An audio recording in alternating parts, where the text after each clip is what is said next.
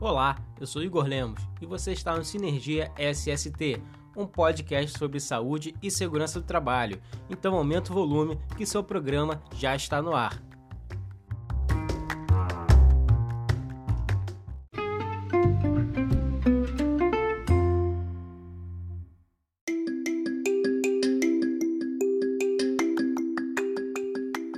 É isso aí, pessoal. Voltamos em definitivo e vamos para a escalada do episódio de hoje.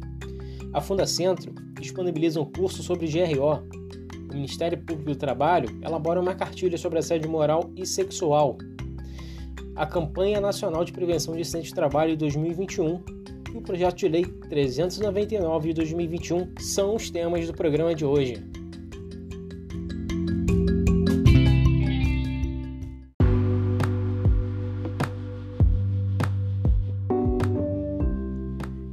Ministério Público do Trabalho lançou uma cartilha sobre assédio moral e sexual nas atividades portuárias e aquaviárias. A cartilha, em formato PDF, está disponível no site do Ministério Público do Trabalho. A cartilha traz alguns conceitos como de assédio moral, como sendo a exposição de pessoas a situações humilhantes e constrangedoras que ofendem a dignidade ou a integridade psíquica.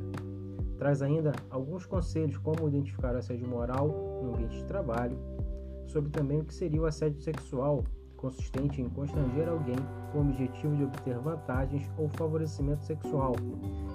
Esse assédio sexual não precisa se dar necessariamente por contatos físicos. Algumas palavras, gestos ou conotação sexual podem caracterizar o assédio sexual. A cartilha traz também algumas consequências sobre assédio sexual e moral. Traz também dicas de o que fazer quando você estiver diante de um assédio moral, seja como vítima ou seja como testemunha, e também para quem denunciar casos de assédio moral ou sexual.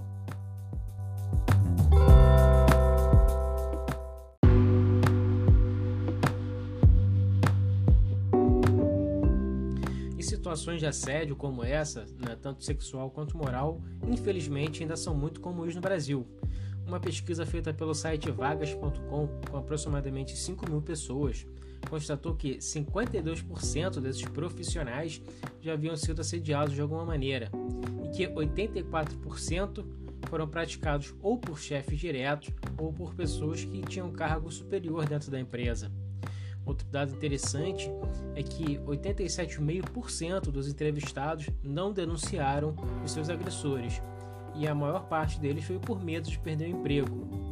E daqueles que denunciaram, 74,6% afirmaram que os agressores permaneceram na empresa mesmo após a denúncia. E essas questões de assédio, elas não são apenas por deficiência legislativa. Acho que passa também muito pela evolução moral e ética. Por exemplo, no Brasil, o assédio sexual ele é crime definido no artigo 216-A do Código Penal como sendo o ato de constranger alguém com o intuito de obter vantagem ou favorecimento sexual, prevalecendo-se da sua condição de superior hierárquico ou ascendência inerentes ao exercício do emprego, cargo ou função, com pena de detenção de 1 a 2 anos. Na legislação trabalhista, a CLT prevê no artigo 483 que esse tipo de situação pode caracterizar o não cumprimento das obrigações contratuais, o que ensejaria uma rescisão indireta motivada por falta grave do empregador, onde o empregado receberia todas as verbas como se fosse uma dispensa imotivada.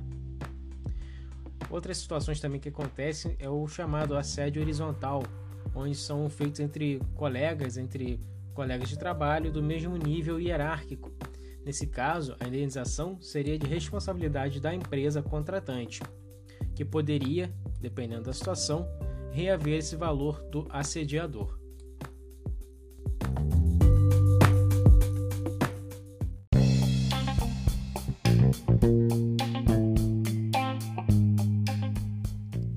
A Fundação Jorge do Prado de Figueiredo, a Fundacentro, disponibilizou em sua página no YouTube um curso sobre gerenciamento de riscos ocupacionais, a 9 NR1, que foi realizado em dezembro de 2020, ministrado pelo pesquisador da Fundacentro, Dr. Gilmar da Cunha Trivelato. Curso tem como objetivo auxiliar os profissionais da área da saúde e segurança do trabalho na aplicação prática da nova NR1 em diferentes organizações produtivas.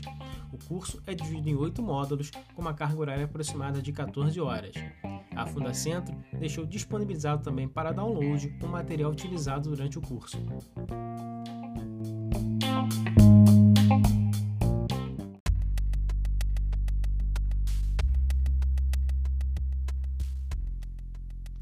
E está acontecendo no canal do YouTube da Escola Nacional de Inspeção do Trabalho, a ENIT, a Campanha Nacional de Prevenção de Acidentes do Trabalho de 2021. A campanha acontece desde 1971. Na live que aconteceu em 7 de julho, teve como tema Acidentes do Trabalho, ocorrência, análise e ação regressiva. O evento desta semana e os anteriores estão disponíveis na playlist Campat 2021 no canal do YouTube da ENIT.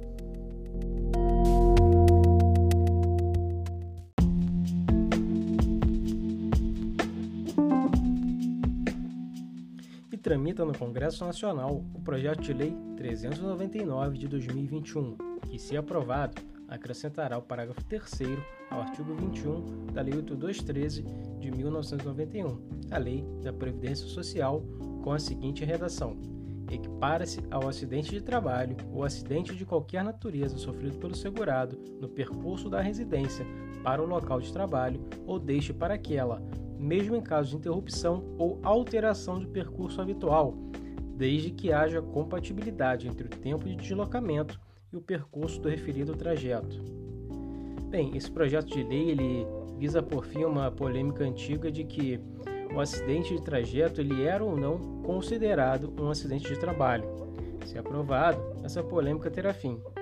Porém, poderá nascer uma outra polêmica. O tempo de deslocamento ele terá que ser identicamente o mesmo ou ele poderá sofrer alguma alteração? Fica aí a questão. E você, o que acha a respeito?